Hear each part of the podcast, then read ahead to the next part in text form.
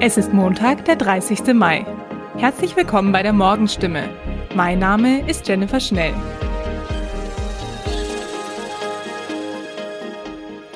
Und das sind heute unsere Themen.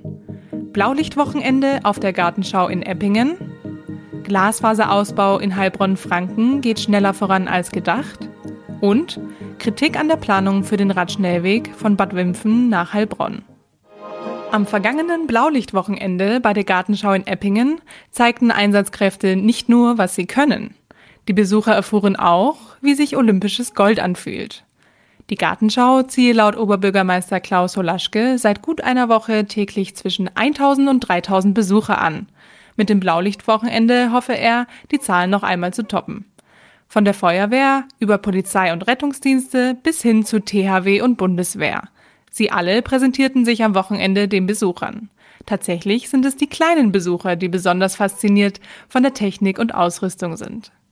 Die Freiwillige Feuerwehr Eppingen zieht die Aufmerksamkeit gleich mit vier Fahrzeugen und mehreren Infoständen auf sich.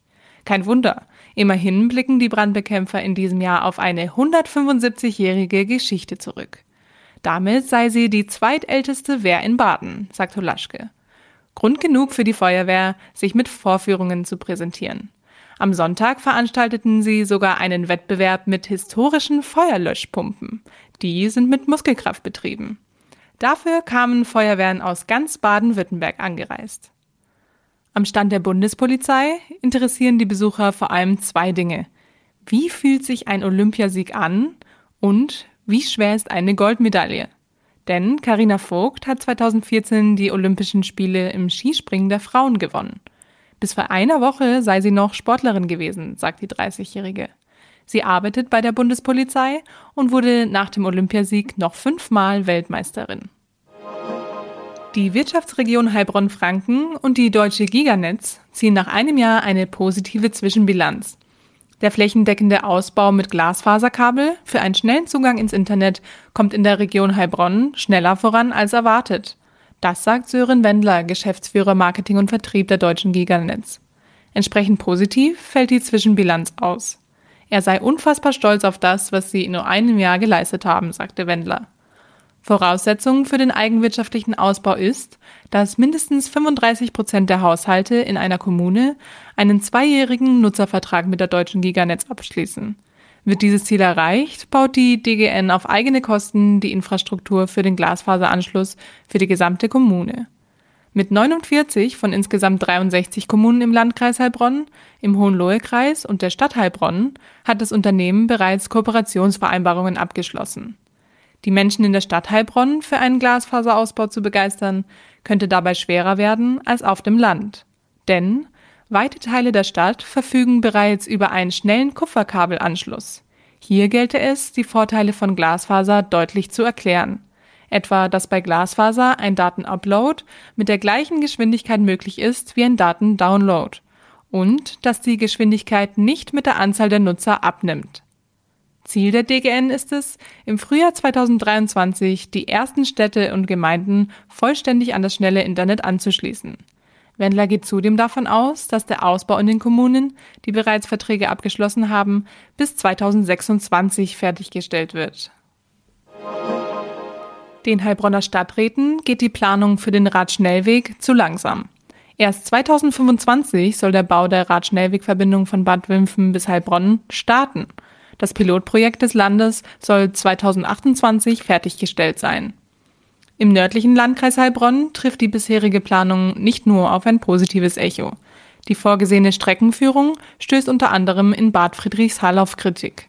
Auch in Heilbronn haben die Stadträte kritische Fragen an die Vertreter des Stuttgarter Regierungspräsidiums. Die haben jetzt den aktuellen Planungsstand für dieses Verkehrsprojekt vorgestellt. Dabei haben die Heilbronner weniger Probleme mit dem Verlauf der Strecke als mit der Zeitschiene. Ihnen geht die Planung zu langsam. Autobahnen würden schneller gebaut werden, sagte etwa Eva Luderer von den Grünen im Bau- und Umweltausschuss. Die Strecke von Bad Wimpfen nach Heilbronn ist ein Pilotprojekt.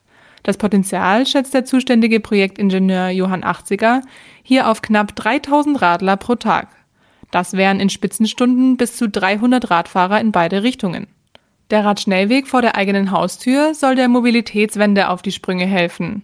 Weg vom Auto, nicht nur hin zum ÖPNV, sondern auch zum Fahrrad. Dabei sollen Qualitätsstandards die Strecke attraktiv machen. So werde diese Schnellstraße für Fahrradfahrer mindestens vier Meter breit sein. Das erscheint Gottfried Fritz von der FDP allerdings etwas wenig. Und Eva Luderer befürchtet, dass angesichts der langen Planungsphase der Radweg bei seiner Fertigstellung 2028 nach den dann geltenden Kriterien schon wieder zu schmal sein könnte. Die Radinfrastruktur in der Region ist heute auch unser Thema des Tages auf stimme.de. Dort finden Sie weitere spannende Artikel dazu, sowie auch eine Bildergalerie zum Blaulichtwochenende der Gartenschau in Eppingen. Soweit die Nachrichten aus der Region. Mehr und ausführliche Informationen lesen Sie in unseren Zeitungen oder auf stimme.de. Weiter geht es mit Nachrichten aus Deutschland und der Welt mit unseren Kolleginnen und Kollegen aus Berlin. Vielen Dank und einen schönen guten Morgen. Ich bin Benjamin Kloß und das sind heute unsere Themen aus Deutschland und der Welt. Geld für die Bundeswehr, EU-Sondergipfel zur Ukraine-Krise steht an und das 9-Euro-Ticket kommt. Die Regierungskoalition und die Union haben sich auf Details des geplanten 100 Milliarden Euro Sondervermögens für die Bundeswehr geeinigt. Die Gespräche über eine Änderung des Grundgesetzes und über ein Gesetz zur Finanzierung der Bundeswehr seien erfolgreich beendet worden. Das teilten die Vertreterinnen und Vertreter der Koalition und der Union mit. Uli Reitinger berichtet aus Berlin. Vor allem die Rüstungsfirmen haben auf die Einigung gewartet, denn jetzt können sie endlich zusätzliches Personal einstellen und Materialien einkaufen und mit dem Bau der benötigten Schiffe und Militärfahrzeuge beginnen. Die Ampelkoalition musste die Union mit ins Boot holen, denn sie will das Sondervermögen ins Grundgesetz schreiben, um an der Schuldenbremse vorbei Kredite aufnehmen zu können. Und das geht nur mit den Stimmen von CDU und CSU. Das Sondervermögen soll, so wie von der Union gefordert, einzig und allein für die Bundeswehr ausgegeben werden und nicht zum Beispiel auch für Maßnahmen gegen Cyberkriminalität. Die Staats- und Regierungschefs der EU-Staaten wollen heute, an diesem Montag, bei einem Sondergipfel in Brüssel über den Ukraine-Krieg beraten. Thema der Gespräche werden unter anderem die weitere Unterstützung für die Ukraine sein und die Pläne, sich mit Milliardeninvestitionen möglichst schnell unabhängig von russischen Energieträgern zu machen. Sarah Geiserde berichtet aus Brüssel. Auf der Agenda hier in Brüssel stehen auch mögliche Maßnahmen gegen die hohen Energiepreise und die Zusammenarbeit der EU im Bereich der Sicherheit und Verteidigung. Zur Lage in der Ukraine soll per Video der ukrainische Präsident Zelensky dazugeschaltet werden. Der hat schon angekündigt, dass er mit Kanzler Scholz und den anderen Staats- und Regierungschefs über seine Forderung sprechen will, Russland als Terrorstaat einzustufen. Auch die Pläne für ein europäisches Ölembargo gegen Russland sollen Thema sein. Dieses Vorhaben sorgt seit Wochen für Streit in der EU. Die EU-Kommission hat dazu einen Kompromissvorschlag vorgelegt. Das Bus- und Bahnfahren wird ab dieser Woche in Deutschland vorübergehend deutlich günstiger. Ab Mittwoch kann man mit einem 9-Euro-Ticket für je einen Monat im Juni, Juli und August Land auf Land ab den Nah- und Regionalverkehr nutzen. Das Billigticket sorgt allerdings auch für Diskussionen. Zum Beispiel darüber, ob der ÖPNV nicht dauerhaft günstig werden müsste, um mehr Menschen zum Umsteigen zu bewegen.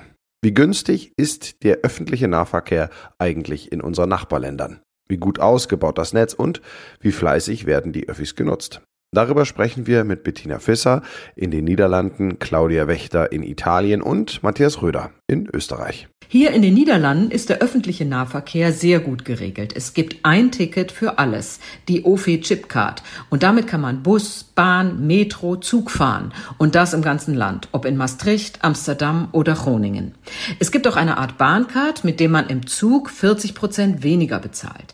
Vor allem Züge werden sehr viel genutzt für die Fahrt zur Arbeit oder Uni. Das Netz ist auch sehr gut ausgebaut. Intercities fahren etwa im 10 bis 15 Minuten Takt.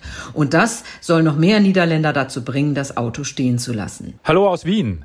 Das Bus- und Bahnfahren in Österreich ist zuletzt deutlich populärer geworden. Das liegt vor allem am neu eingeführten Klimaticket. Für rund 1000 Euro kann man ein Jahr lang den gesamten Nah- und Fernverkehr nutzen. Am attraktivsten ist der öffentliche Nahverkehr in Österreich weiterhin in der Hauptstadt. Das stark bezuschusste Jahresticket für Busse und Bahnen kostet in Wien 365 Euro. Ein vergleichsweise niedriger Preis für ein sehr dichtes Netz. Also Italien hier ist theoretisch fast ein Paradies, denn die Tickets sind relativ günstig. Hier in Rom zum Beispiel kann man für 1,50 Euro durch die Gegend fahren, wenn der Regionalzug denn mal kommt der Bus nicht gerade in Flammen aufgeht und äh, die Metro nicht total überfüllt ist. Okay, in Norditalien, da läuft es definitiv besser und ähm, auch da gibt es in vielen Innenstädten für Autos eine City-Maut. In unserem Tipp des Tages geht es heute ums Feiern gehen, denn in den vergangenen zwei Jahren mussten Fans von Musikfestivals sehr, sehr tapfer sein. Wegen Corona sind fast alle Events abgesagt worden. In diesem Sommer soll jetzt alles nachgeholt werden. Die Festivalsaison beginnt über Pfingsten mit Rock am Ring, Rock im Park und dem Big City Beats. Aber auf was müssen Festival-Neulinge bei der Vorbereitung alles achten? Thomas Bremser berichtet. Welche hilfreichen Produkte gehören denn auf jeden Fall ins Gepäck von einem Festivalbesucher? Ja, also ein Tipp wäre, ein altes Handy mitzunehmen oder ein Prepaid-Handy zu kaufen. Das gibt schon für rund 20 Euro. Wenn mir mein Handy wichtig ist und ich auch unbedingt erreichbar sein muss, eine Powerbank mitnehmen oder noch besser ein Solarladegerät kaufen. Das äh, lädt sich durch die Sonne auf und ich kann mein Handy-Akku dann immer wieder aufladen. Das kostet allerdings auch rund 200 Euro. Eine Stirnlampe kann nachts sehr hilfreich sein sein oder eine Taschenlampe und um zumindest etwas schlafen zu können im Zelt, eine Schlafmaske und Ohrstöpsel. Ja, Thema Kleidung. Auf was sollte man da achten? Ja, das ist ja echt eine gute Tradition, ne? Sauwetter auf Festivals, da sollte ich mich immer drauf einstellen und Gummistiefel einpacken, regenfeste Kleidung, besser schwarze als weiße, eine leichte Outdoorjacke, die Wasser abweist und für den Fall der Fälle ein paar Ersatzklamotten im Auto lassen, falls alles im Zelt nass werden sollte bei Starkregen. Oder wer ohne Auto kommt, kann die Klamotten dann auch in einen äh, wasserdichten Packsack stecken. Den gibt's für rund 15 Euro. Die meisten zelten ja während der Festivaltage. Auch da kommt es ja auf die richtige Vorbereitung an. Ja, das Zelt sollte nicht zu klein sein, weil ja auch Lebensmittel und Klamotten mit rein müssen. Ideal wäre ein Vorraum, wo man das abstellen kann. Dann sollte es wasserdicht sein, es sollte unaufgebaut, nicht viel Platz wegnehmen und auch leicht aufzubauen sein. Ideal wäre es, wenn der Schlafplatz abgedunkelt ist. Manche haben auch Abspannleinen, die im Dunkeln leuchten. So kann ich mein Zelt nachts gut erkennen. Das ist ja generell so ein Problem, sein Zelt unter Hunderten wiederzuerkennen. Gut sind da helle Luftballons, die man am Zelt befestigt oder eine Fahne, die man hinhängt. Oder man kann sein Zelt auch per GPS tracken. Ja, was kann noch helfen, damit ich mich nicht ärgern muss während dieser Tage? Ja, zum Beispiel ein Schloss fürs Zelt, dann Gefrierbeutel, um bei Regen Handy und Bargeld reinzupacken, Sonnencreme, Müllsäcke, Klopapier und Desinfektionsspray. Immer gut sind Pflaster und Tapeband, wenn mal was kaputt geht am Zelt. Und, das habe ich auch ganz oft gelesen im Internet, Kondome. Und das noch, wer wünscht es sich nicht? Man steht nichtsahnend auf der Straße rum und plötzlich regnet es. Aber keine Regentropfen oder Frösche, sondern Geld. In Mainz gab es vor einigen Tagen einen echten Geldregen. Geldscheine im Wert von über 50.000 Euro regneten aus einem Hochhaus auf dem Mainzer Lerchenberg. Jetzt hat die Polizei Ergebnisse der Ermittlungen zu diesem ungewöhnlichen Niederschlag bekannt gegeben. Ronny Thorau berichtet. Die große Frage ist ja, wer um Himmels Willen schmeißt so viel Geld aus dem Fenster? Weiß man da jetzt schon mehr? Ja, also die Mainzer Polizei weiß es inzwischen genau. Offenbar hat sich der Besitzer oder die Besitzerin des Geldes am Freitagabend bei der Polizei gemeldet und konnte, so die Polizei, glaubwürdig erklären, dass eine besondere Ausnahmesituation zu dem Geldregen geführt habe und dass sie die über 50.000 Euro legal besitze.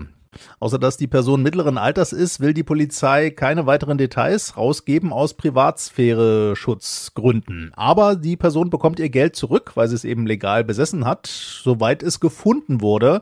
Es fehlen ja noch so einige der 200-Euro-Scheine, die da am Montagabend ja teilweise von sehr starkem Wind ziemlich weit getragen wurden. Ja, und wer noch was findet, der soll es unbedingt zurückgeben? Ja, und das gilt auch für diejenigen, die schon was gefunden haben und jetzt vielleicht denken, gefunden ist gefunden, das behalte ich. Die Polizei betont aber, wer die gefundenen 200-Euro-Scheine einfach behalte, der mache sich der Fundunterschlagung schuldig und damit auch strafbar. Das werde nämlich wie Diebstahl bestraft und könne Geld oder auch Haftstrafen nach sich ziehen. Abgeben kann man das Geld entweder direkt bei der Polizei oder auch anonym in einem Briefumschlag bei der Polizei. Dann soll man aber zumindest draufschreiben, um was für Geld es da geht. Stichwort Geldregen aus Hochhaus zum Beispiel. Ja, das war's von mir. Ich bin Benjamin Kloß und wünsche Ihnen einen guten Start in die Woche.